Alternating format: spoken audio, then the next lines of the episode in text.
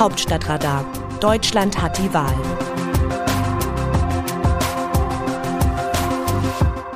In Sachen Vorsicht mit öffentlichen Äußerungen ähneln sich Kanzler Olaf Scholz und seine Vorgängerin Angela Merkel sehr. Sie lassen sich lieber hinterherrufen, spröde und wortkarg zu sein, als etwas Falsches zu sagen. Dementsprechend kurz war die Amtsübergabe 16 Minuten.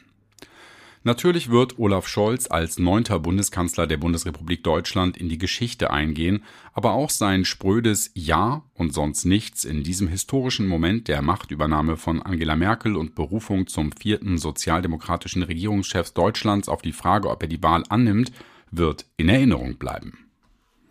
Dagegen war Merkel vor vier Jahren geradezu gesprächig. Ja, Herr Präsident, ich nehme die Wahl an, hatte sie 2017 gesagt, zum vierten und letzten Mal. Sie stand dafür auf und nahm das Mikrofon. Scholz blieb am Mittwoch sitzen und rief sein Ja ohne Verstärker in das Plenum.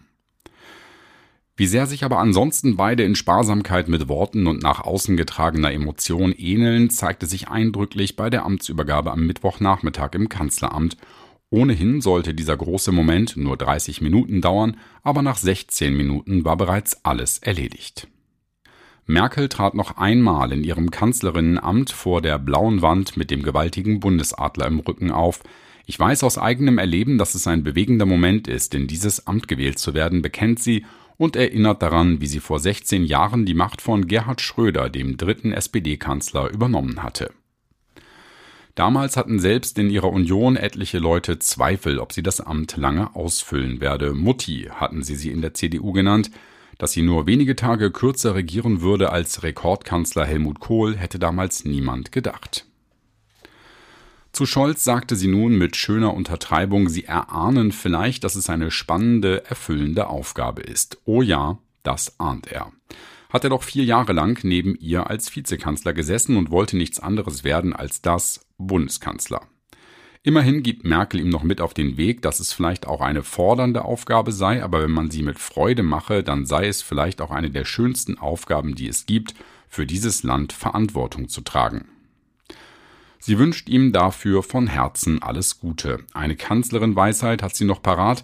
Wer sich einmal ins Kanzleramt bewegt, auch als Mitarbeiter oder Mitarbeiterin, der weiß, was Politik bedeutet, nämlich dass man morgens, wenn man aufsteht und hier zum Dienst geht, nicht weiß, was bis zum Abend passieren wird. Viele ihrer 5860 Amtstage sind genauso gelaufen. Und es wird auch die Kanzlerschaft von Olaf Scholz prägen. Dass gleich zu seinem Antrittsbesuch in Paris und Brüssel am Freitag erst einmal Unsicherheit beim Abflug in Berlin besteht, ob der Regierungsflieger wegen des Schneetreibens rechtzeitig enteist sein wird, ist da nur eine ganz kleine Sache. Die 67-Jährige ruft ihrem 63-jährigen Nachfolger bei der Übergabe im Kanzleramt zu, nehmen Sie dieses Haus in Besitz und arbeiten Sie mit ihm zum Besten unseres Landes. Weil die Corona-Pandemie auch vor einem Kanzleramt nicht Halt macht, sind selbst bei diesem feierlichen Ereignis nur wenige Gäste dabei. Die Zeremonie findet dort statt, wo sonst Statements und Pressekonferenzen gegeben werden. Nachdem Merkel ihre super kurze Ansprache gehalten hat, setzt sie sich auf einen der sonst für die Journalistinnen und Journalisten aufgestellten Stühle, ein ungewohntes Bild. Nun hört sie Olaf Scholz zu, der auf ihrem Platz steht, aber sie hat keine Fragen mehr. Nun geht Scholz an den Platz, von wo aus er künftig Wichtiges verkünden wird und, wenn er sich treu bleibt, viele Fragen eben nicht beantworten wird. Das kann er, das Drumherumreden ohne zu antworten, um Zeit zu gewinnen und nicht so klar zu werden, dass er später daran gemessen werden könnte.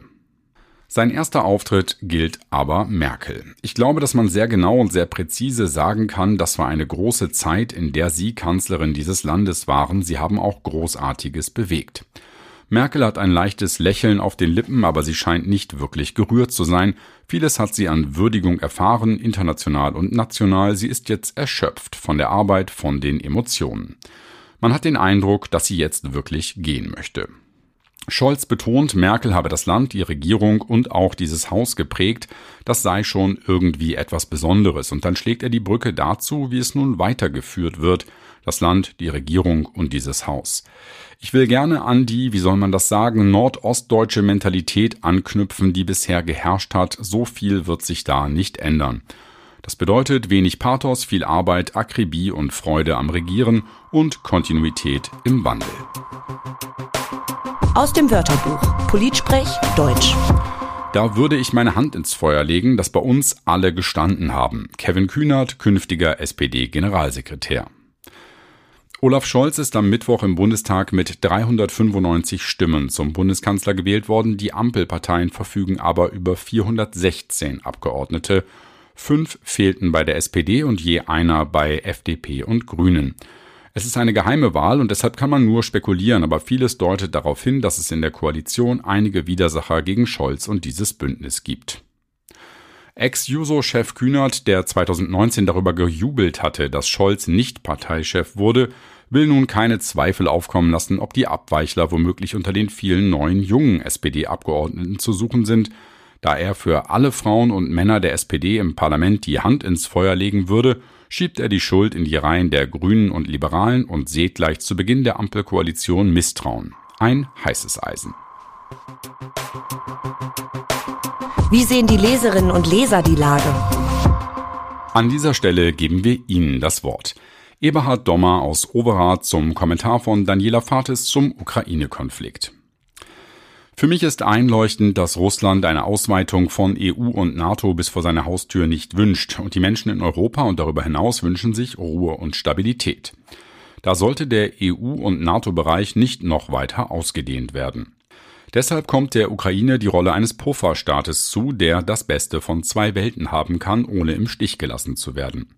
Zu beiderseitigem Nutzen wären Freihandelsabkommen, die würden den Ukrainern den Zugang zum westlichen Markt öffnen, die Ukraine könnte sich in den kommenden Jahrzehnten konsolidieren und gleichzeitig gute Beziehungen zu Russland und zur EU pflegen, auch ist dann mit einer militärischen Entspannung zu rechnen.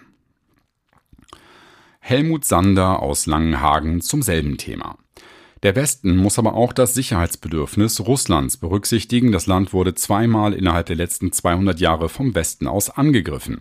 812 Napoleon, 1941 Hitler. Beide Feldzüge haben fürchterliches Leid über die Bevölkerung gebracht, das darf man nicht so ganz vergessen. Darum sollte jede Maßnahme, die jetzt diskutiert oder auch nur angedacht wird, NATO-Beitritt oder Waffenlieferung an die Ukraine, sehr genau überlegt werden.